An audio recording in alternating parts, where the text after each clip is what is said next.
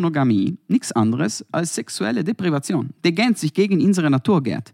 Es liegt nicht in unserer Natur, unseren Sexualtrieb auf einen einzelnen Menschen zu konzentrieren, was man schon allein daran erkennt, dass man ungeachtet dessen, ob man sich jetzt in einer Beziehung befindet oder nicht, einmal empfäng äh, empfänglich bleibt für die körperlichen und sexuellen Reize unserer Mitmenschen. Ach Gott, ja. Man hört den Stabsauger. Man hört den Stabsager. Ach, keine Miserie. Ja, aber das macht doch unseren Charme aus. Okay. Jetzt sind wir schon. Ist das der gleiche Staubsauger, mit dem du in der Mittagspause